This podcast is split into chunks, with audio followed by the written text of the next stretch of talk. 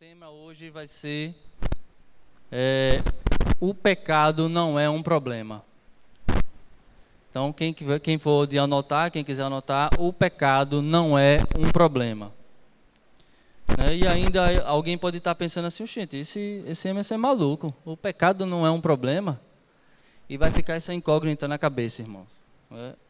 Lá para o meio da meditação, a gente vai chegar numa resposta assim, espero. Se eu não conseguir explicar, eu tenho certeza que o Espírito Santo vai completar a palavra no coração dos irmãos. Amém? E eu queria fazer uma introdução com os irmãos o seguinte: hoje nós vivemos num mundo onde a ciência avançou a tal ponto, onde nós temos psicologia, psiquiatria, remédios controlados, temos tratamentos diversos, acompanhamento emocional e terapias. Mas nem sempre foi assim, irmãos. Né?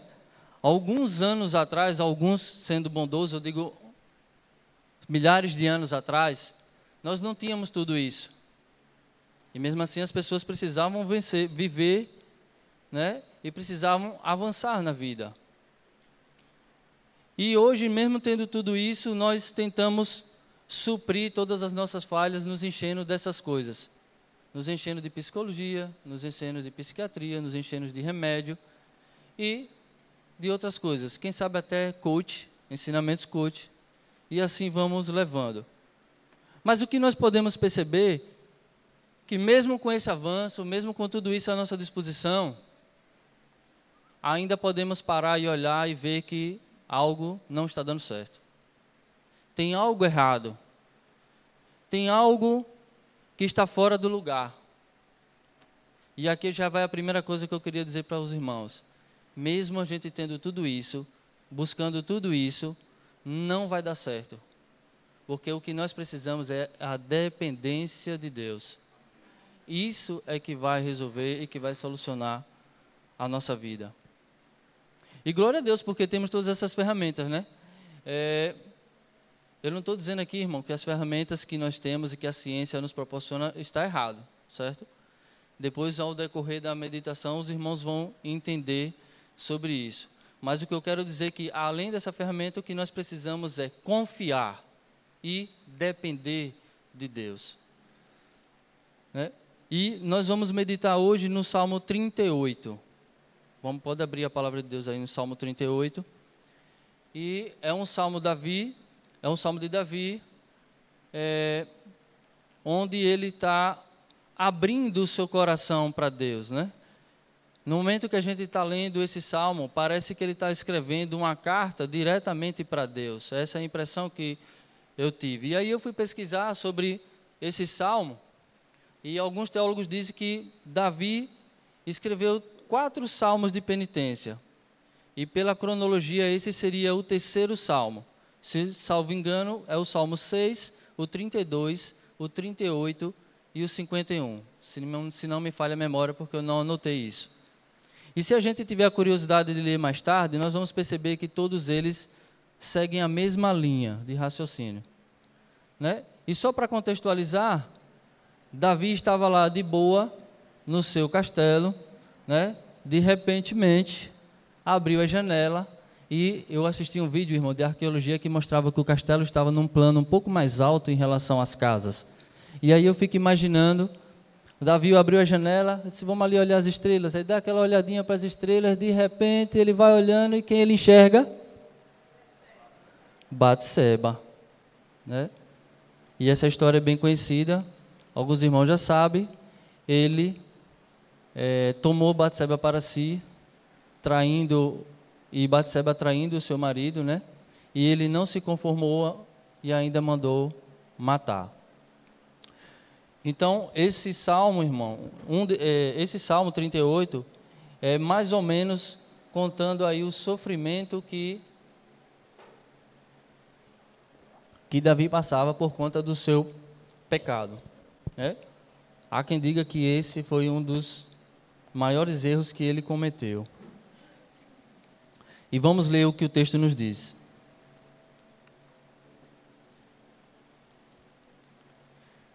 Senhor, não me repreendas no teu furor, nem me disciplines na tua ira, pois as flechas me atravessaram e a tua mão me atingiu.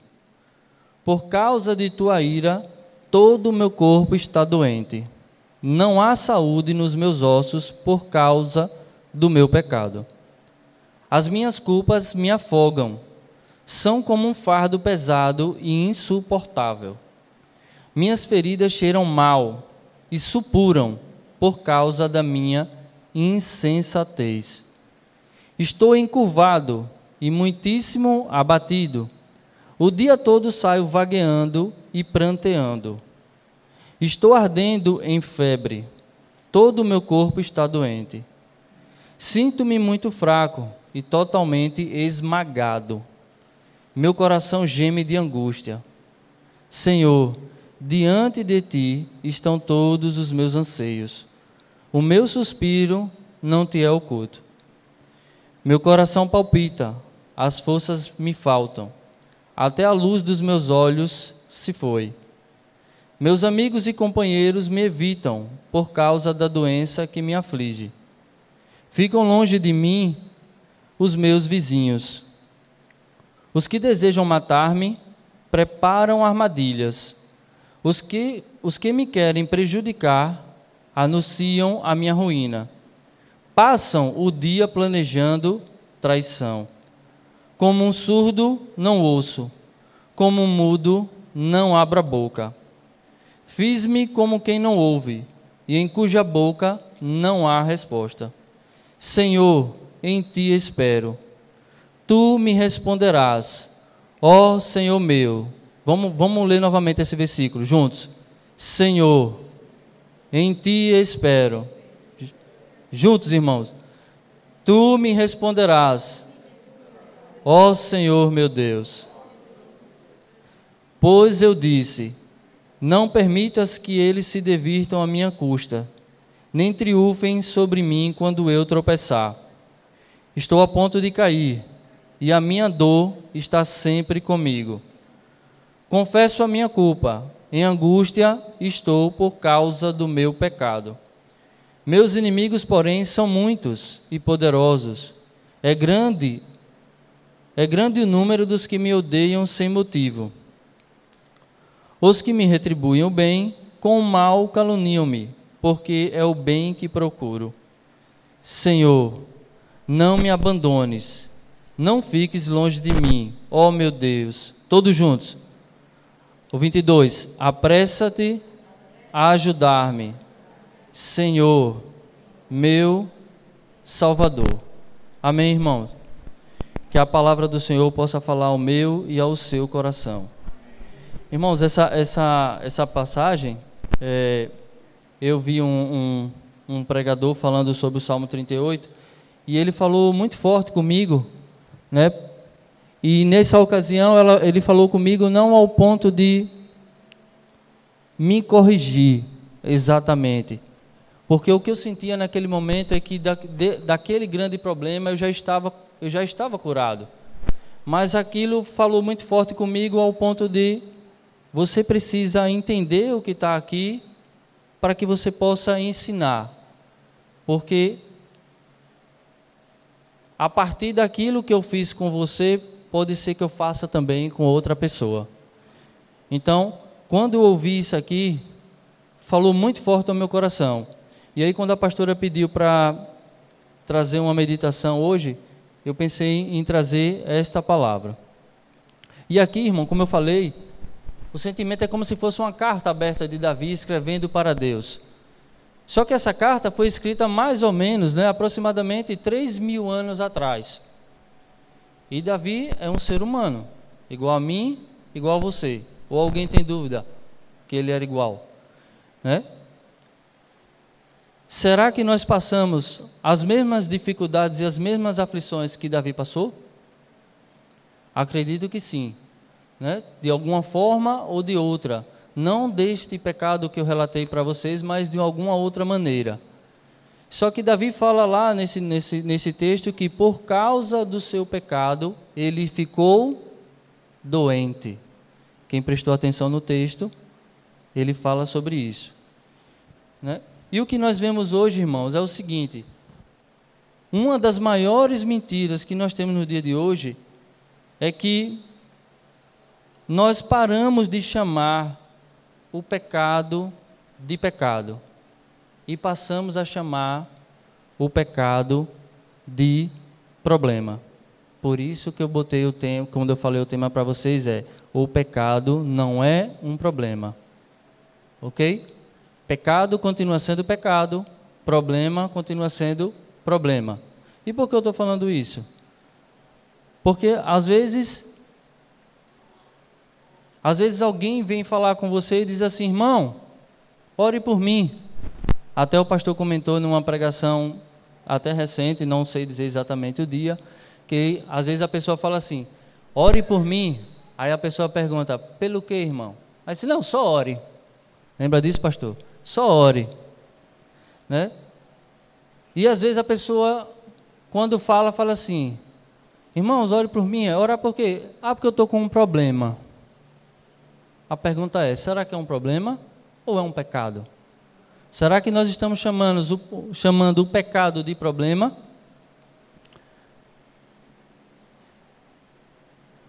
Porque muitas vezes, irmãos, a gente chega lá e fala assim: Irmão, ore por mim porque eu estou com um problema, eu tenho um problema na área de pornografia. E eu lhe pergunto: pornografia é um problema ou é um pecado? Pornografia é um pecado. Então nós estamos chamando problema o que é pecado. E o que é pecado, estamos chamando de problema. E já causa um problema, porque nós não vamos conseguir resolver o problema do pecado se nós não conseguimos entender o que é problema e o que é o pecado. E assim tem vários exemplos, né? Outra pessoa poderia chegar e dizer assim, irmão, ore por mim.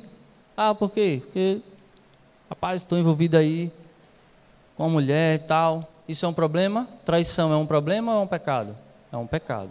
Então, assim, tem várias situações da vida, né? Eu poderia passar a noite aqui citando várias. E se isso fosse realmente um problema, né, esse, esse tipo de coisa que eu estou falando, traição, pornografia, prostituição, fofoca, bebedice, vícios e várias outras coisas, se isso fosse um problema, irmão, problema tem solução. Né? Essa palavra problema, na matemática, todo problema tem uma solução. Se isso fosse problema, teria solução. Mas pecado não tem solução, irmão. Pecado é arrependimento é cortar pela raiz, é jogar fora, é queimar, é abandonar. Então, precisamos entender que pecado é pecado e problema é problema. Todos estão entendendo até aqui? Todos vivos? Amém. Graças a Deus. Acho que no final todo mundo vai continuar me amando. Lembre que essa palavra eu recebi primeiro, viu, irmãos? Primeiro foi para mim. Depois eu estou falando para vocês. Pode ser que não seja para você, mas você precisa aprender para falar para alguém. Precisamos entender que não pecamos por causa da consequência do pecado, pura e simplesmente. Algumas pessoas ficam com medo, ah, não vou pecar não, porque se eu pecar vai ter uma consequência, né? Todo mundo sabe que o pecado tem uma consequência. E aí todo mundo fica com medo, ah, todo mundo não, algumas pessoas ficam com medo de pecar por conta da, da consequência. Mas precisamos entender que nós não devemos pecar com medo da consequência. Nós não devemos pecar porque quando nós pecamos, nós ferimos a pessoa que mais nos ama, que é Jesus. Então, isso é um entendimento que nós não podemos esquecer. Até porque aquele que é convertido vai, vai sempre se desviar do pecado, né? A tendência é que ele sempre se desvie do pecado. Né? E aí fica algumas pessoas preocupadas na consequência, né? E fica, ah, o que vão pensar de mim? Ah, o que vai ser da minha vida? Se eu fizer isso ou se fizer aquilo? Irmão, não se preocupe com isso. Pense apenas que se você estiver pecando, você está ferindo a pessoa que mais te ama.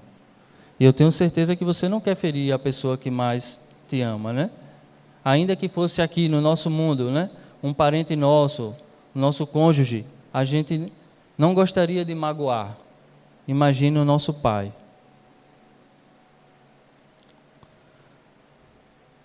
O que nós precisamos entender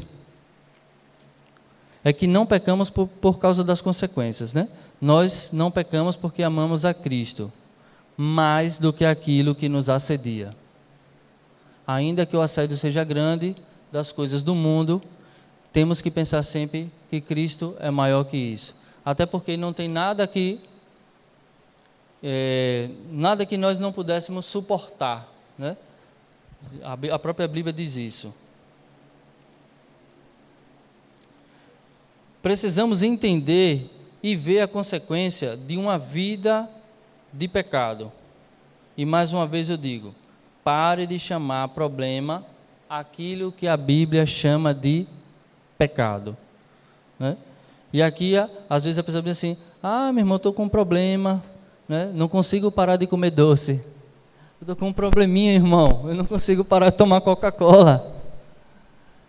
Aí a gente precisa só entender uma coisa: no momento que nós estamos presos àquilo que está te deixando viciado, vou logo falar essa palavra. Então, no momento que isso acontece, nós deixa de ser um problema e se transforma num pecado, porque vício não é problema, vício é pecado.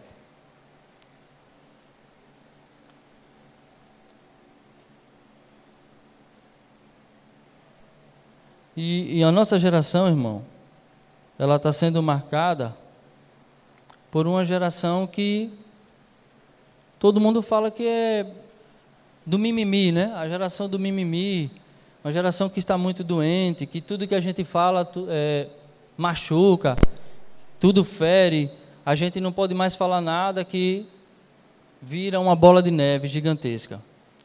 Mas nós não podemos nos esquecer e quem nós achamos que é Deus. Né? Podemos perguntar, se eu fosse perguntar aqui para vocês, quem é Deus? Eu tenho certeza que muita gente ia dizer logo amor. Alguns poderiam dizer justiça. Já vai no bom caminho.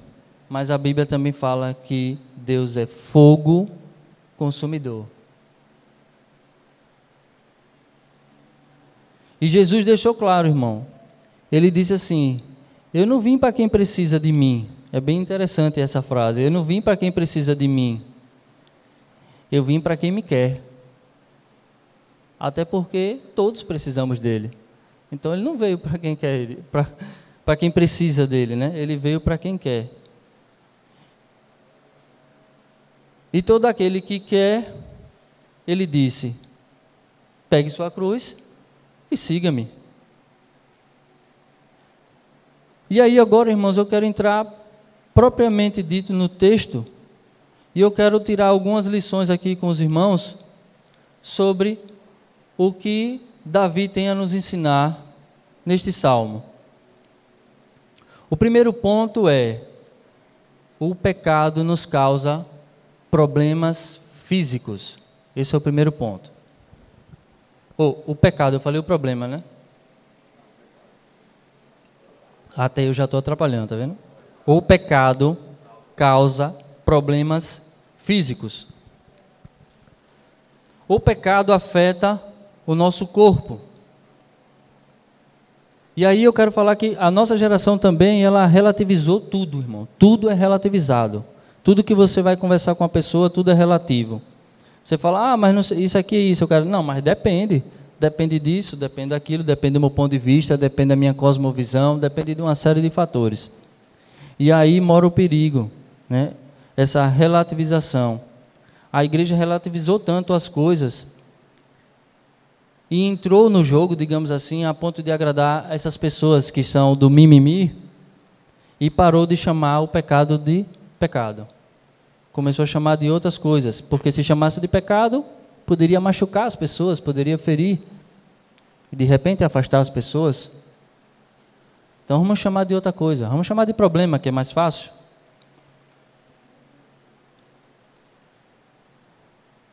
E aí também tem um outro lado da moeda. Quando você vai conversar com as pessoas, aí a pessoa pode, poderia dizer bem assim: ah, mas também eu não vou negócio de igreja, não, porque tudo é pecado. Tudo é pecado. Para vocês, tudo é pecado. Aí, irmãos, eu pergunto: é melhor a gente estar no lugar onde tudo é pecado ou a gente está em um lugar em que nada é pecado? É bem, bem interessante. E aí nós vamos agora ao verso 3. Vamos ver o que eu falei aí. Primeiro ponto: o pecado causa problemas físicos, né? Vamos ler juntos aí o verso 3. Ó. Por causa da tua ira, todo o meu corpo está doente. Não há saúde nos meus ossos por causa do meu pecado. Então aqui a gente já fica claro que o pecado causa problemas físicos, né? Ele está falando aqui, ó, que não há saúde nos meus ossos por causa do meu pecado. E também fala, todo o meu corpo está doente. Eu não sei se os irmãos conseguem perceber essa ligação, e que eu acho muito interessante é que nós estamos falando de pecado. E onde foi que rebateu? No corpo físico. Não sei se vocês estão conseguindo entender. E também não quero me aprofundar muito nisso, porque eu não sou especialista nisso. Mas é, hoje nós conseguimos entender através da ciência, né? É, o que nós chamamos de somatização, ou que a ciência chama de somatização, ou doenças psicossomáticas. Isso eles já conseguem comprovar, que tem doenças que afetam nosso, a nossa mente e ela meio que descarrega em nosso corpo em forma de, de sintomas, né? De sintomas. E isso são as psicossomáticas. Mas a Bíblia já falava sobre isso. Davi escreveu isso há mais ou menos 3 mil anos atrás. Já estava aqui. E nós devíamos nos sentir privilegiados, porque essa informação já estava aqui para a gente. Bastava a gente ler e entender. Amém? Então, o pecado causa problema físico. Se alguém for diagnosticado com uma enfermidade e cuidar dela, sem problema. Não tem problema nisso. E creio que Jesus pode curar, irmãos. Ainda que você procure um médico, tome um remédio, né? Jesus vai estar usando esses meios para te curar. Agora, a questão do pecado aí é a pessoa está doente pela sua negligência ou pela sua insensatez. Esse é o grande problema. E o que você quer dizer com isso, Emerson? Às vezes nós sabemos que algo vai nos fazer mal e mesmo assim somos insensatos e fazemos. Né? Exemplo, vou dar um exemplo bobo, não vou aprofundar muito não. Eu, eu sei que a Coca-Cola faz mal, mesmo assim eu vou lá e tomo. Eu estou sendo insensato. Não é isso? Parece uma bobagem, irmão. Mas o óbvio, se não for dito, ele não é óbvio. É, há um tempo atrás eu achava que o que era óbvio não precisava dizer. Todo mundo tinha que saber. O que é óbvio, todo mundo tem a obrigação de saber. Hoje minha mente mudou. Eu preciso dizer o óbvio para as pessoas, porque se não disser, o óbvio não é óbvio. Mais um ponto ainda sobre esse que o pecado causa problema físico. Vamos ver o verso 5. Minhas feridas cheiram mal e supuram por causa da minha insensatez. Veja, irmão, a que nível chegou esses sintomas no corpo de Davi? As feridas cheiram mal e supuram, irmão. Supurar, irmão, é sair pus. Né? Eu sei que a palavra não é muito agradável, não, mas preciso dizer. Ou seja, ele fedia e saía pus. A tal ponto que chegou os sintomas no corpo dele por conta do pecado e da sua insensatez, como fala aqui no verso 5. Né? E essa insensatez é o que eu falei. A pessoa sabe que está pecando e continua pecando. Ele é insensato. Né? A pessoa peca e não ouve a voz do Espírito Santo para corrigir. Ele está sendo insensato. Além disso, essa insensatez faz com que a pessoa vá pecando, vá pecando, vá pecando e não consiga perceber que ele está abrindo brechas e dando legalidade para que demônios trabalhem na vida dele. Tá pegando, irmão, aí a mensagem?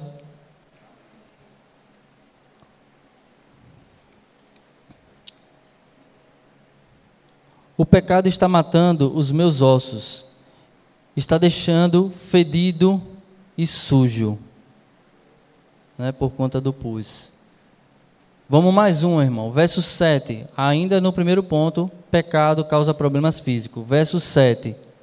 Estou ardendo em febre, todo o meu corpo está doente. Como se não bastasse, fedido e com pus, está com febre e o corpo está doente. Mais uma prova né, que ele deixa aí registrado de que o pecado causa problemas físicos. Agora vamos no verso 10. Vamos ler o verso 10. Meu coração palpita, as forças me faltam, até a luz dos meus olhos se foi. Irmãos, entenda que nós nascemos para viver na luz, para viver bem. E quando temos Jesus na nossa vida, nós não prestamos mais para pecar. Pelo menos deveria ser assim, né?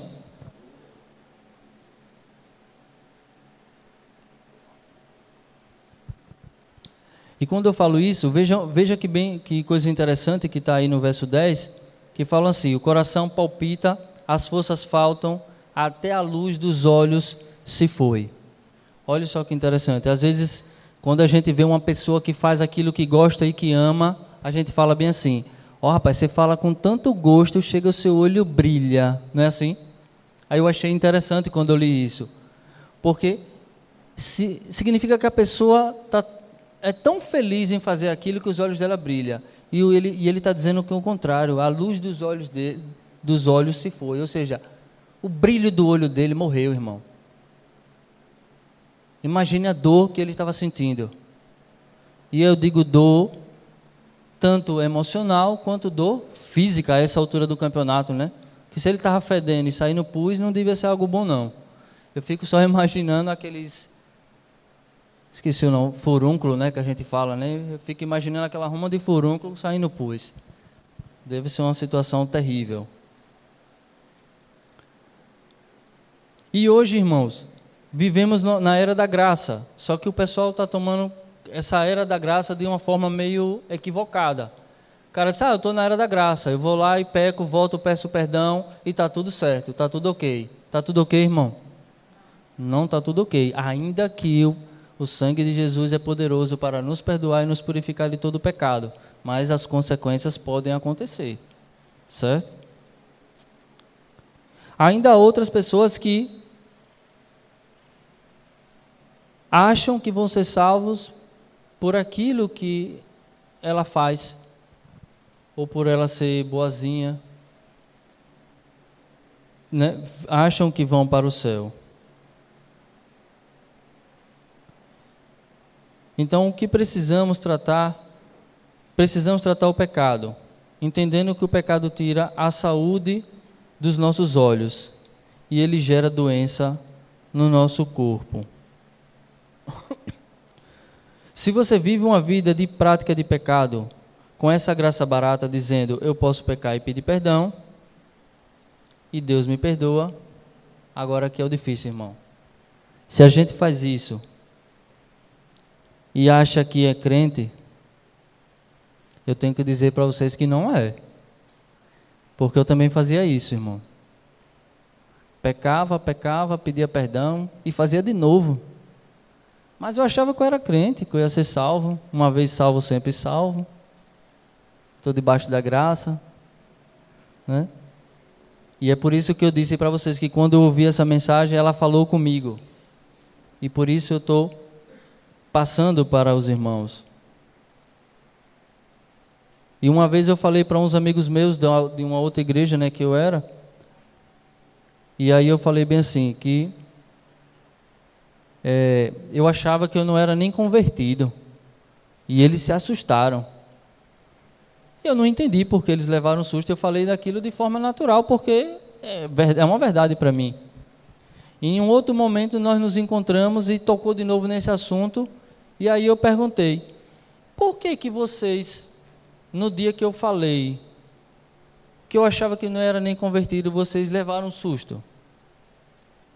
Aí um deles teve coragem e falou bem assim: Na verdade, eu não levei um susto, não foi porque eu não acreditei no que você estava falando. Na verdade, eu levei um susto porque você teve coragem de falar o que tem mais ou menos umas 10 mil pessoas dentro da igreja e não tem coragem de falar. Aí eu comecei a entender que eu também precisava falar, porque através disso que foi feito em minha vida, eu tenho certeza que Deus pode fazer na vida de outras pessoas também.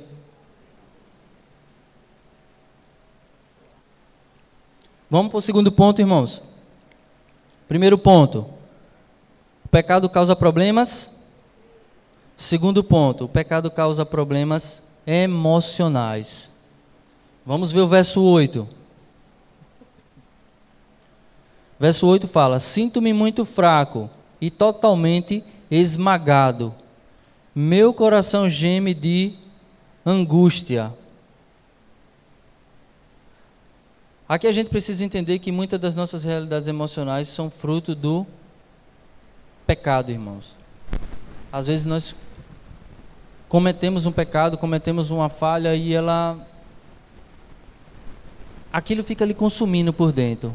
Fica ali consumindo por dentro. De várias maneiras, irmão. Ah, sei lá, você cometeu algo que é escondido e você fica ali, tomara que alguém não veja, tomara que alguém não saiba, tomara que alguém não pegue, tomara que isso, tomara que aquilo. Você não percebe, mas aquilo na sua mente está causando um problema sério, muito grande, a ponto de, cientificamente falando, irmão, a ponto de seu, seu cérebro liberar no seu corpo um hormônio chamado cortisol e ele vai destruir o seu sistema imunológico e aí seu corpo está exposto e ficar doente físico, né? Mas primeiro foi no na mente. Vamos lá agora no verso 11, ainda nesse mesmo ponto de problemas emocionais. O 11 fala: Meus amigos e companheiros me evitaram por causa da doença que me aflige. Ficam longe de mim os meus vizinhos. Que problema é esse aqui, irmão? Solidão. Né? Todo mundo se afastou dele. Então ele agora está sofrendo um problema de solidão. Né? Cuidado, irmão. Cuidado, porque às vezes a gente acha que as pessoas vão nos ajudar de alguma forma. E, ainda, e aí acaba que quando você relata algo para aquela pessoa, na verdade ela nem vai te ajudar e ainda ela te deixa na mão. E isso pode aumentar no seu cérebro esse sentimento de solidão.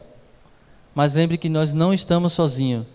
Nós temos Jesus, nós temos o Espírito Santo, que é o nosso consolador que está para nos ajudar em todos os momentos. Amém? Vamos para mais terceiro ponto. E prometo que já vou caminhar para o fim, certo? Não vou demorar muito. Terceiro ponto. Primeiro, problema físico. Segundo, emocional. E o terceiro ponto, mais problemas. Terceiro ponto, mais problemas. Vamos ver. Verso 6.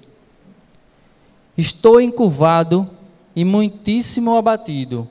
O dia todo saio vagueando e pranteando. Irmãos, o pecado vai te encurvar. O pecado vai te encurvar a ponto de você não conseguir olhar mais para frente ou para cima. Apenas você vai conseguir olhar para baixo. E isso também vai te causar vários problemas. Conseguiu pegar isso aí? Estou encurvado e muitíssimo abatido. O dia todo saio vagueando e pranteando. O pecado ele vem para nos encurvar. Nós precisamos entender o pecado como uma ferida. Como assim, Emerson? Você pega uma ferida, você se feriu com algo. Se você vai lá, coloca o medicamento e você não se fere novamente, está resolvido o problema, ok? Mas se você se feriu, olhou para ela e disse assim: deixa aí, vai ter nada não. Daqui a pouco, irmão, a depender do ferimento, essa ferida vai abrir, essa ferida vai infeccionar, vai vir pus e ainda pode gangrenar. Não sei se a palavra é essa, gangrenar ou gangrenar. É esse nome aí.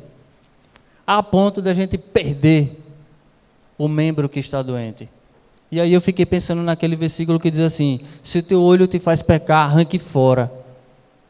Eu fiquei pensando, rapaz, que interessante isso.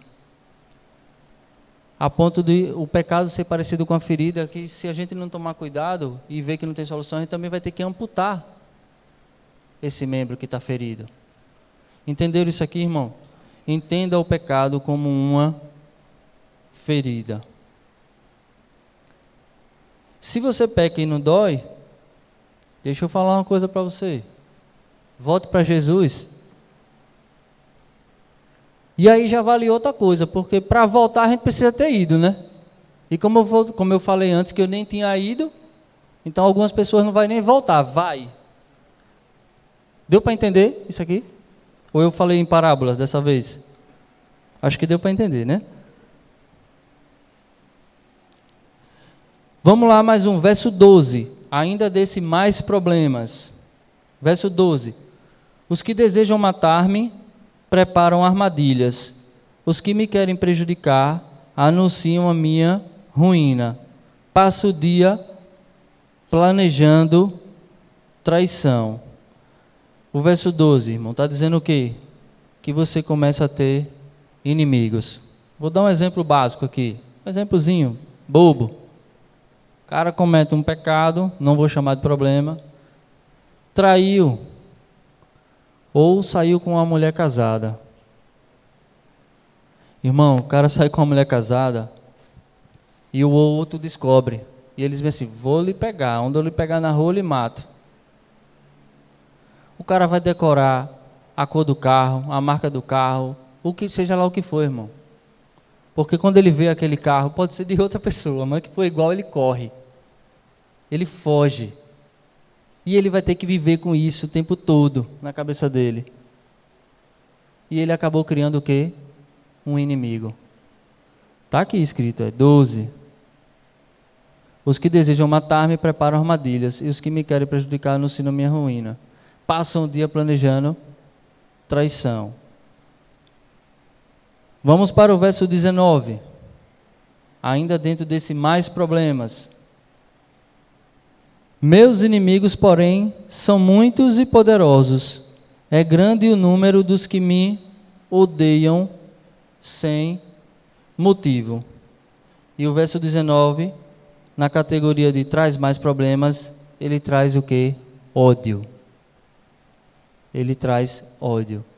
Isso é o que nós precisamos aprender, irmão, com essa carta aberta do coração de Davi, falando com Deus. E, para não deixar os irmãos tristes né, com essa mensagem, vamos para a solução. Temos solução, irmão? Glória a Deus.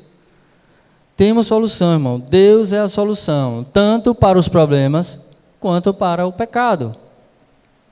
Apesar que eu falei que o pecado não tinha solução, eu espero que os irmãos entendam. A solução nesse caso é arrependimento. E o que precisamos fazer?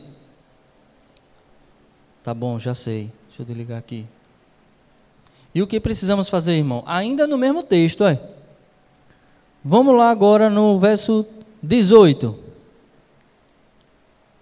Verso 18: Confesso a minha culpa, em angústia estou por causa do meu pecado.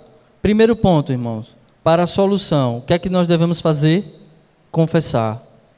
Confessar a nossa culpa. Precisamos confessar. E aqui, irmão, entra uma grande dificuldade, né? É, eu não sei essa informação, mas eu não sei assim, pastor, se muita gente procura o pastor para confessar pecado.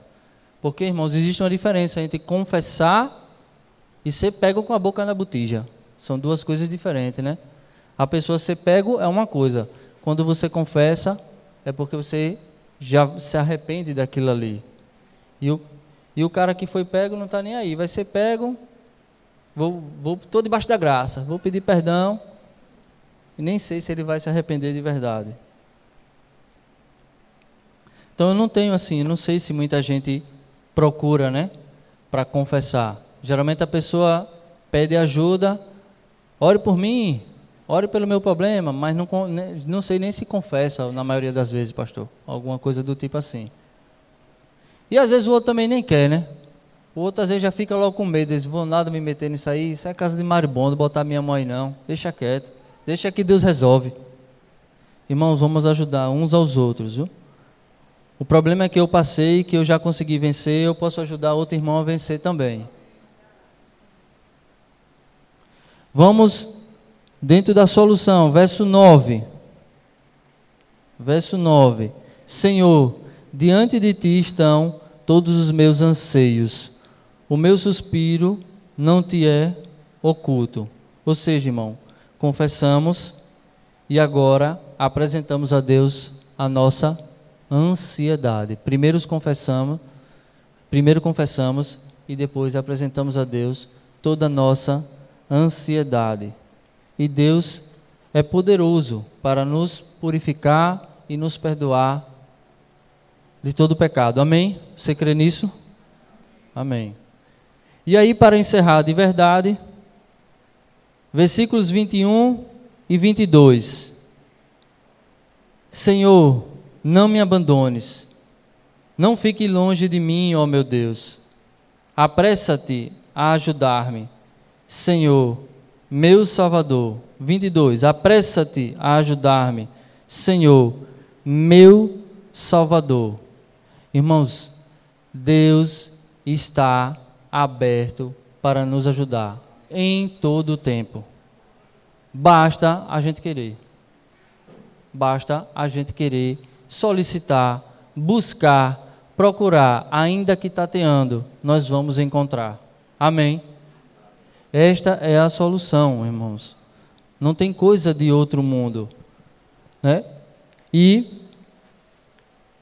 é, eu gostaria assim de chamar aqui à frente, né, se tem algum irmão que está passando por alguma dificuldade, né, sofrendo por algum pecado, não vou chamar de problema, irmãos sofrendo por algum pecado, angustiado, e que talvez isso já esteja tomando conta da tua mente, e de repente a ponto de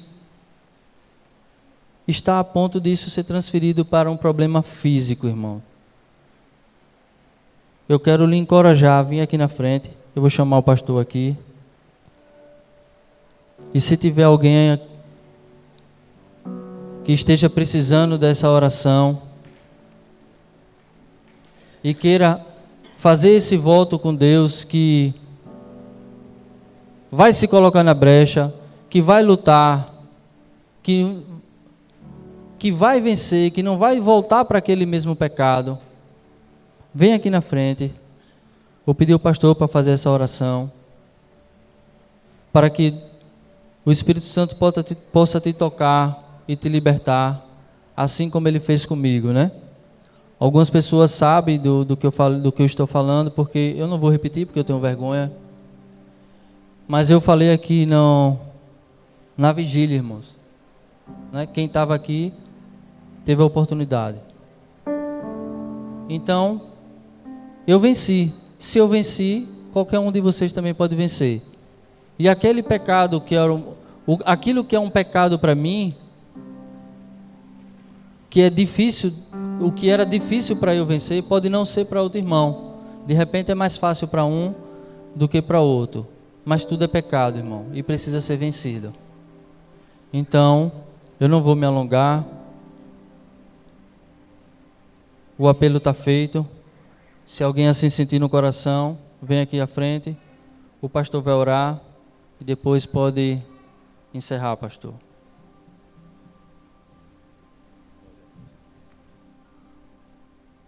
Você recebeu alguma coisa? Deus fala de diversas formas. Queridos, enquanto o irmão Emerson falava, eu estava ali anotando, fazendo minhas frases, pegando o que Deus estava liberando. E é muito interessante porque é esse mesmo o trajeto que Satanás tem utilizado por muito tempo. Ele pega algo que Deus criou perfeito e deu um nome. Você concorda que Deus deu um nome para tudo? Sim ou não? Se não concordava, eu vou te dizer, até as estrelas, ele chama cada uma pelo seu nome. Deus estabeleceu. Deus criou tudo. Satanás pode criar algo? Sim ou não? Se você não sabia, não. Ele não tem poder criativo. O que é que ele faz? Para nos enganar, ele tenta inverter o nome. Se você muda o nome de algo, é muito fácil. Vou te falar como criança. Se eu pego uma comida, sei que meu filho não gosta, mas eu deixo ela parecida com algo que ele gosta e dou o nome daquilo. Ele vai comer? Vai, irmão. E se ele estranhar o gosto, falar, não, tá ruim, eu disse, não, mas você gosta. Isso aí é o que você. E ele vai comer. E assim, ele vem construindo uma história. Eu até anotei aqui para não perder os exemplos que eu peguei. E vou orar por quem quiser, claro. O problema começou quando começaram a chamar ajuntamento de pessoas de igreja. Quando começaram a chamar união estável de casamento.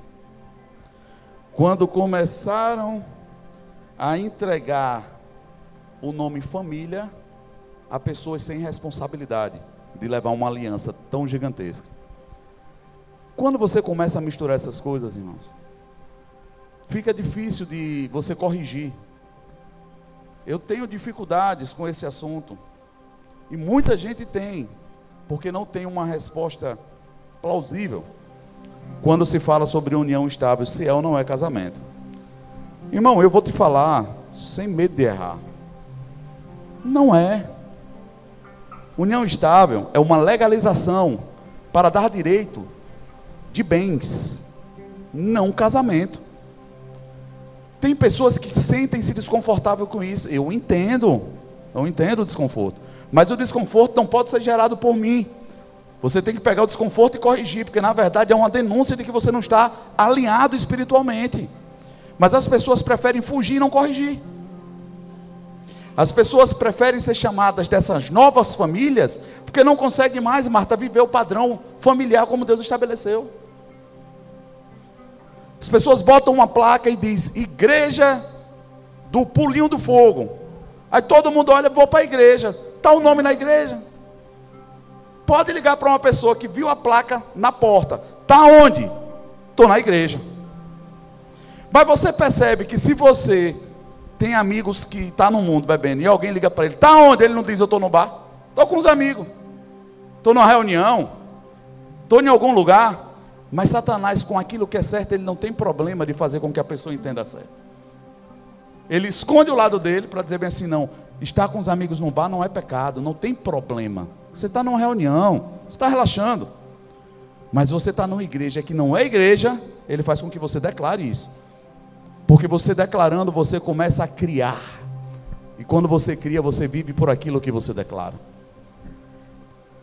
E aí nós não conseguimos mais viver essa realidade. Pecado, jeitinho, dificuldade, fraqueza. Fraque... Afinal de contas, né, pastor? A carne é fraca. Interessante é que no mesmo texto fala, mas o espírito é forte. Não é para viver pela carne, então viva pelo espírito.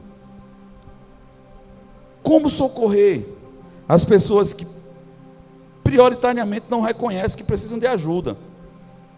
Querem resolução de problema. Anotei aqui para você, depois eu lhe passo. Viu suas colas aqui que eu peguei? Cadê? É bem interessante porque problema se dá logo a entender que nós precisamos resolver. Problema é para resolver. Se problema nós resolvemos, pecado nós abandonamos. Por isso que são coisas diferentes. Porque a Bíblia fala que aquele que confessa, se arrepende e deixa, alcança a misericórdia. Aí Satanás começou a facilitar um pouquinho para a igreja. Pastor, mas fulano confessou. Se arrependeu? Não serviu. Deixou? Não serviu. São os três pilares: confessar, se arrepender e deixar. Quando fizer isso, a Bíblia fala, alcança a misericórdia. As pessoas confessam. Às vezes ficam até achando que está arrependido, mas na verdade é remorso. Você me perguntou se confessam um pecado. Não, na verdade apresentam problemas. Nós identificamos os pecados. Vocês entendem? A maioria das pessoas chegam com problemas. Pastor, lá em casa está tendo um problema muito sério. Quando nós vamos conversar, nós mostramos que não é problema. O que tem é pecado. E quando tem pecado, tem a colheita do pecado. É morte, é roubo. Aí as pessoas querem resolver problemas, irmão. Quando nós falamos que é pecado, as pessoas não conseguem ter força. Por quê? Porque o pecado precisa se arrepender. E aqui entra um detalhe, irmãos. Eu já tive dificuldade e não quero dizer para você que é fácil, mas não tem outro caminho. Então nem olhe para ele como difícil. É o único. Eu penso assim, Tarcísio. Se tem duas opções, tem essa e tem aquela. Eu vou escolher a mais fácil. Mas para pecado não tem duas, só tem uma. Então não existe a possibilidade de dizer que é difícil. É a única, eu não posso comparar. Difícil era se eu tivesse comparação. Essa daqui é mais difícil do que aquela. Mas se só tem uma, não tem comparação. Nós é que criamos isso e nos sabotamos porque colocamos como difícil algo que é necessário.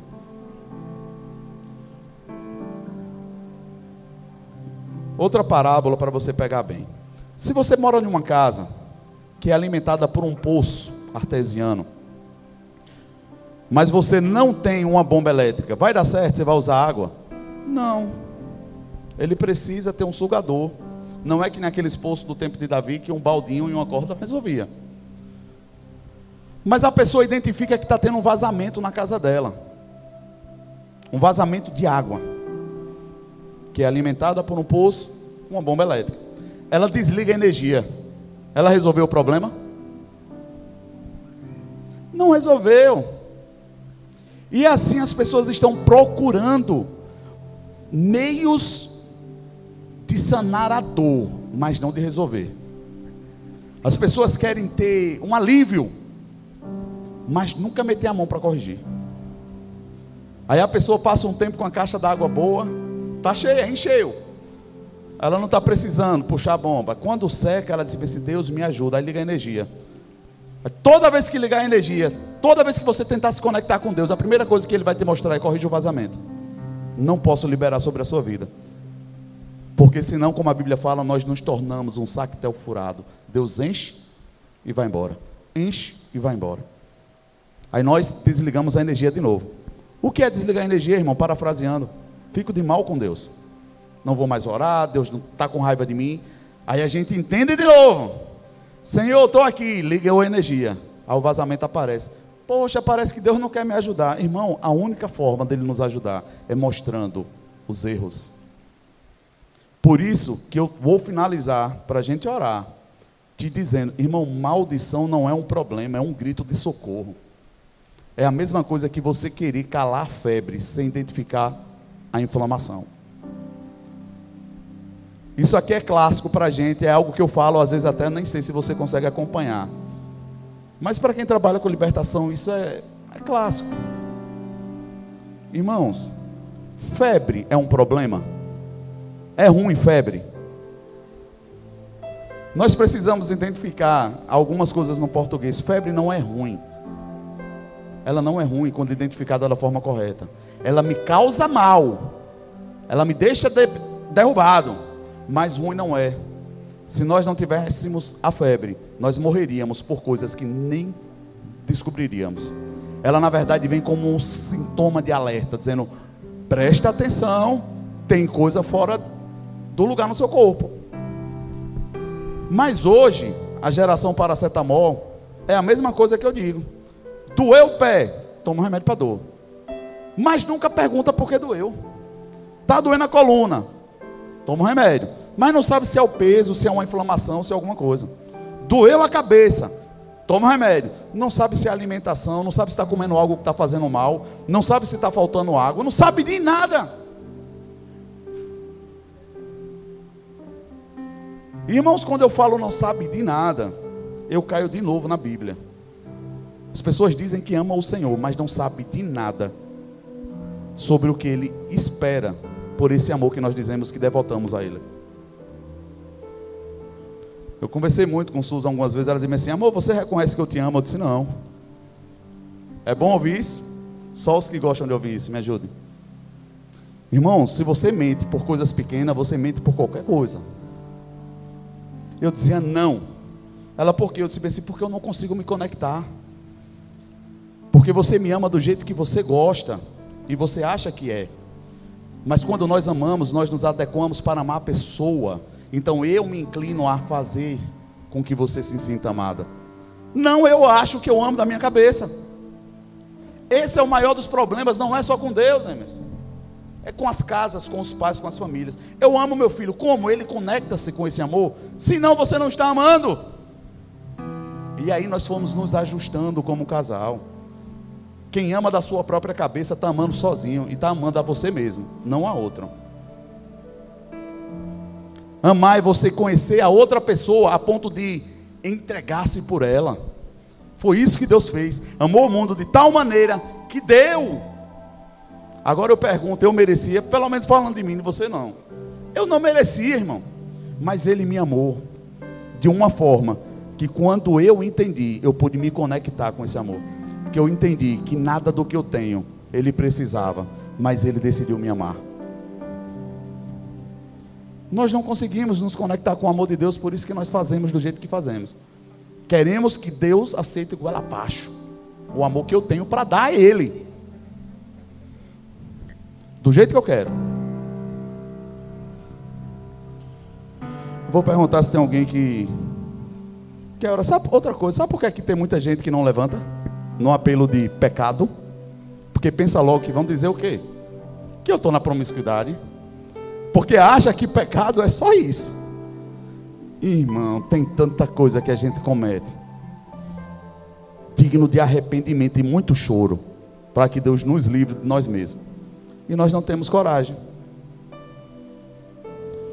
E aqui, irmão, é o crivo que vai ser medido no dia que Jesus disser: Bora, acordou todo mundo agora. E não foge mais ninguém. Mas se bora. Se os estudos que a gente tem visto for verdade e nós só usamos 10% do potencial do nosso cérebro, você acha que Deus é um Deus de desperdício? Em algum momento esses 90% vão ser dados de volta. Você concorda ou nunca pensou nisso? Se Deus só permite que eu use 10, mas nós entendemos 100, em algum momento 90% vai ser devolvido. Nessa hora, irmão, vai vir tudo na mente. Pum! Sabe quando você não vai ter argumento, não vai ter mais o que falar assim, pronto, está aqui. Vamos conversar agora. E nós resistimos em no mínimo reconhecer, eu não sei de nada, eu preciso de Deus o tempo todo. E eu vou falar, ela não está aqui, mas Susan era perita em fazer isso. Todo apelo que tinha na igreja, Susan descia, era a primeira a vir. Às vezes eu ficava pilhado. Mas se você termina me expondo, porque as pessoas vão pensar o quê?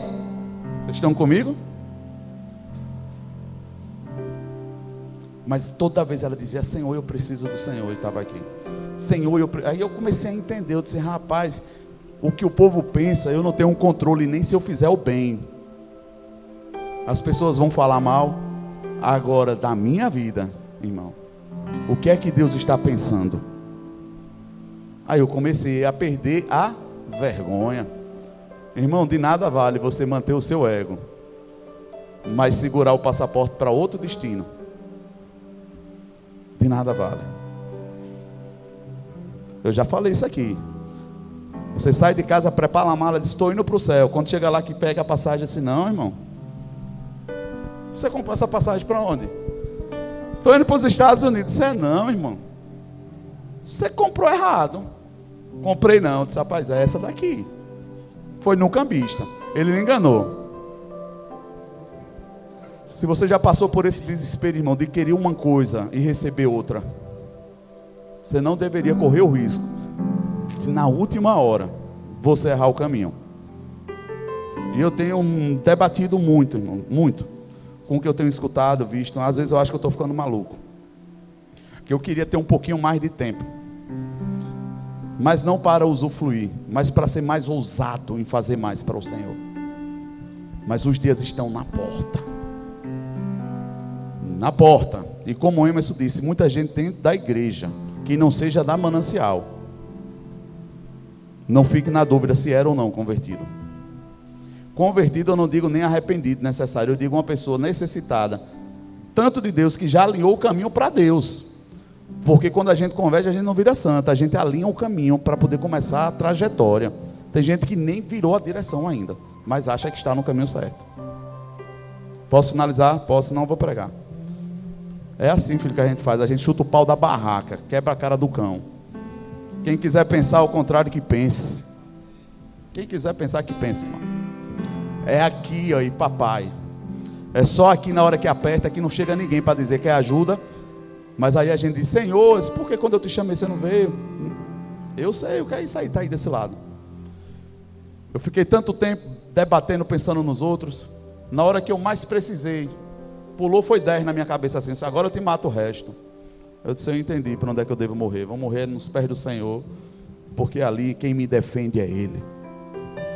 Quando Davi fala que enquanto ele calava, os ossos dele apodrecia. É enquanto ele calava. Sabia que tem gente que já saiu do processo do pecado, da prática, mas ainda continua adoecido, enfermo, porque nunca corrigiu. Quem nunca corrigiu, continua atestando a prática.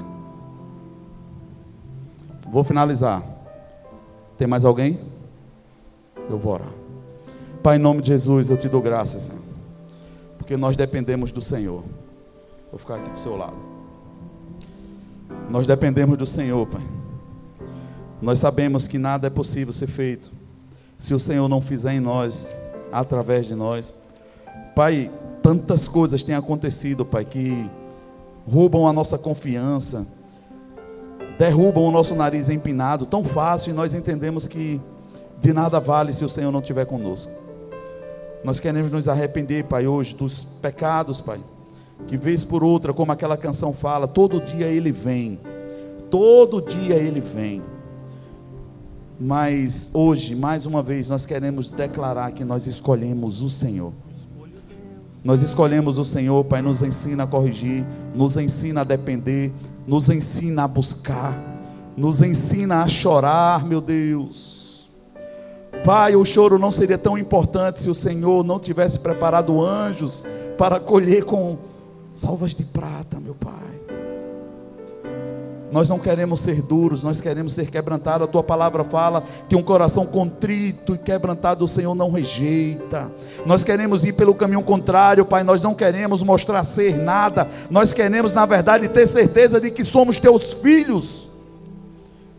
E nós oramos, Pai, lançando as nossas coroas diante dos teus pés, pedindo, Pai, tem misericórdia de nós, nos ajuda. Inclina o teu rosto sobre nós, meu Pai, nos levanta. Nós oramos como igreja, Pai, certo de que o Senhor nos ouve.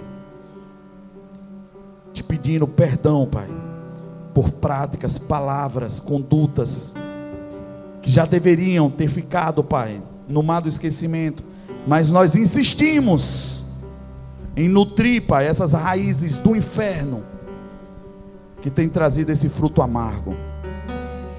Nós oramos a Ti, certo de que o Senhor nos ouve, em nome de Jesus, eles amém. mas eu escolho Deus. Eu escolho ser amigo de Deus. Eu escolho Cristo todo dia. Já morri pra minha vida, agora eu vivo a vida de Deus. Mas eu escolho Deus. Eu escolho ser amigo de Deus. Eu escolho Cristo todo dia. Já morri pra minha vida, agora eu vivo a vida de Deus. Eu só vou fazer mais uma pergunta e vou orar. Vocês já ouviram falar do Parkinson? Essa doença ela tem crescido estagnado ou diminuído? Você já parou para pensar por quê? Só os que sabem. Irmãos, dá um Google depois e vai pesquisar. O que é que a medicina fala sobre o Pax? Por que, que homens são os que mais têm? As mulheres não.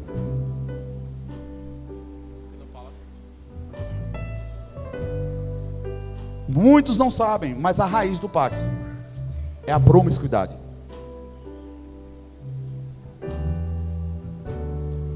Quando você vai buscar qualquer pessoa com esse sintoma, você vai chegar onde? No calabouço de muito tempo, aprisionado por esse pecado que todo dia vem e acusa. Irmão, você não tem noção do que é você ser enquadrado por Satanás, ele botar o dedo na sua cara todo dia e te acusar. Seu cérebro começa a dar loop. Quem sabe o que é dopamina? Me ajude. Só os que sabem, dizendo de uma vez. Verônica. Sabe o que é dopamina?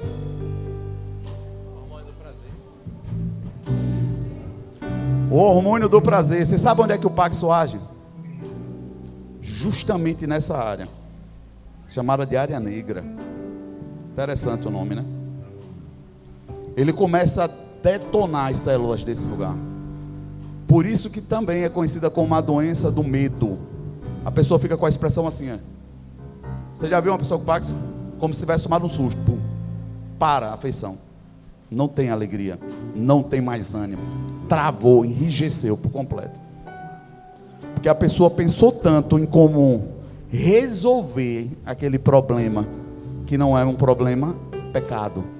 E ela fica pensando naquilo, ela fica pensando naquilo. Ela vai destruindo o seu cérebro. Destruindo. Destruindo. Dando loop. Falo ou não falo? Falo ou não falo? Dando loop, dando loop. Quando você vai tentar corrigir, a pessoa já está assim. Eu atendi já pessoas assim, irmão. E para a glória do Senhor, teve um que todo mundo dizia que não tinha jeito. A expressão do rosto começou a voltar. Agora minha pergunta é: virou? Ficou 100%? Não. Deus poderia fazer? Sim, mas aí a gente já não está falando de correção. Estou falando de intervenção de Deus, de milagre. Tem pessoas que escolhem ficar com sintomas porque demoram a corrigir.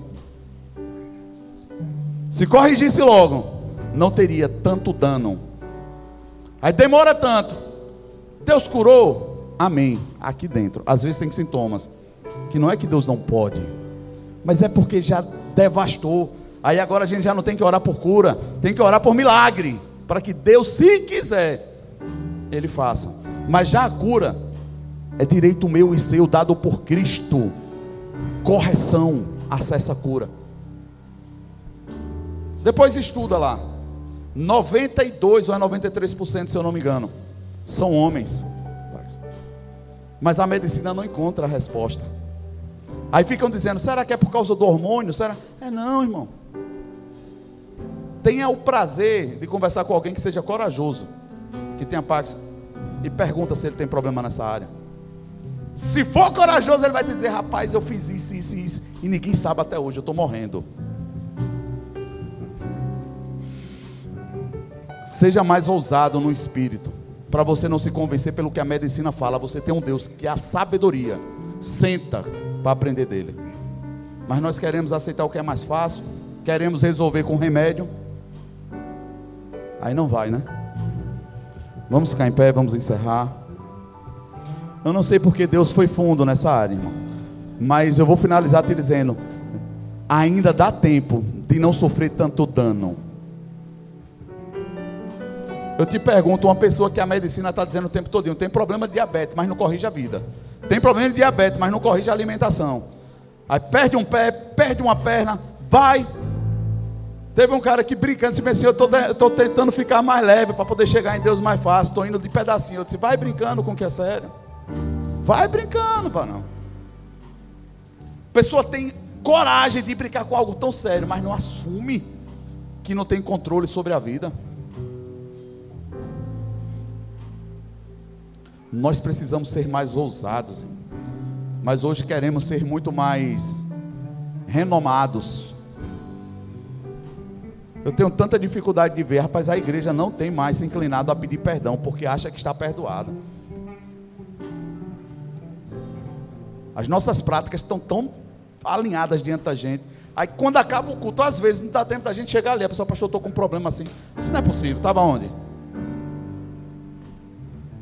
Irmãos, que Deus tenha misericórdia de nós. Eu me coloco nesse lugar. Nós precisamos ter um coração quebrantado, desprendido disso aqui. Vai ficar tudo, irmão. Vai ficar tudo. Eu vi um versículo esses dias que eu não sabia que estava na Bíblia, irmão.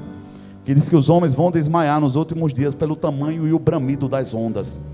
E quando eu comecei a estudar, entendi algumas coisas assim, Senhor, tem misericórdia de nós. Aí começou a acelerar a oração. Pai, em nome de Jesus, tira a tua igreja daqui, Pai.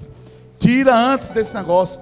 Nós vamos correr para onde? Aí eu entendo o, salmista dizendo: Para onde eu fugirei do Senhor? Irmão, a gente não foge de Deus, a gente corre para Deus. Disse, aí, aí bateu um desespero. Eu disse, Pai, em nome de Jesus, desperta a tua noiva. A sua oração precisa ser mais nesse caminho. Vamos fazer uma aliança? Quem topa? Ó, como vocês ficam com medo. Quem tem interesse em fazer uma aliança aqui agora, como igreja? Só quem é igreja. Quem tem coragem. O desafio é: daqui até domingo, nós não vamos orar por nada, a não ser por despertamento da igreja. Ninguém pede nada, ninguém fala nada sobre nada. Pai, desperta a tua igreja, nos desperta como igreja. Irmão, você vai perceber que aquilo que você vinha pedindo há tanto tempo, que nunca teve resposta, vai chegar sem você abrir a boca. Porque no meio disso tudo tem misericórdia de Deus. Mas a igreja precisa ser despertada. Até domingo, amém? Se Deus der outro prazo, a gente vai outro prazo. Mas nós vamos começar a fazer campanhas, irmão. Mas é pela igreja. Mas não é sobre a manancial, é a igreja do Senhor na face da terra. Tem gente sendo despedaçado, não é porque não ama o Senhor, é porque não entende, não está sendo ensinada, não está em um corpo que está nutrindo e precisa ser despertada. Porque é outra coisa que eu quero te dizer: se não tem quem te ensine, você tem um Espírito Santo que tem acesso ao seu coração, e a palavra fala que ele tem ensinado todas as coisas. Até isso não vai dar para dizer, Senhor, ninguém me ensinou. Aí o Espírito Santo vai dizer, logo eu. Imagina você na cara do Espírito Santo dizer, não tive quem me ensinasse. Ele vai dizer, e eu aqui? 1 de João, capítulo 2, versículo 20 fala: A unção nos ensina todas as coisas. Todas. Todas as coisas. Não é as que você quer apenas. São as que você nem sabe ainda, mas ela já te ensina, só basta você saber e querer.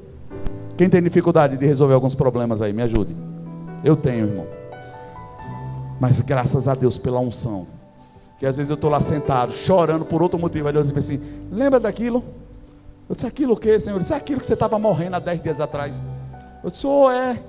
Aí eu vi: Eita, eu estou vivo, nem morri. Perceba que você já está vivo há muito tempo. Você disse que ia morrer lá atrás com aquilo que fizeram. Aí disse que se acontecesse aquilo, você tinha morrido. Você já deu graças porque está vivo. Percebeu que não morreu. Nem isso nós conseguimos, irmão. Nem isso. Precisamos de algo novo de Deus todo dia para eu poder agradecer a Ele.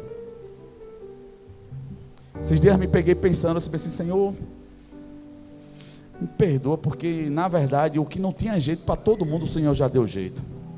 O resto é fichinha. Mas é uma fichinha, irmão, que me destrói às vezes. Fica ali, olha mas é sobre mim, Deus. Ele está me ensinando a ser mais forte. Amém. Pai, nós te agradecemos pela tua bondade, pela tua misericórdia, Senhor.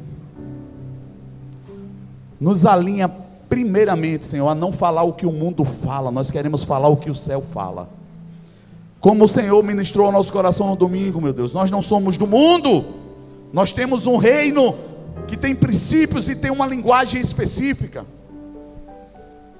Nós não queremos nos adequar ao parâmetro do mundo, Senhor. Se o Senhor diz que é pecado, é pecado. E se nós não corrigimos, Pai, não é nem que não vamos ter oportunidade de corrigir, nós não teremos a oportunidade de estar com o Senhor.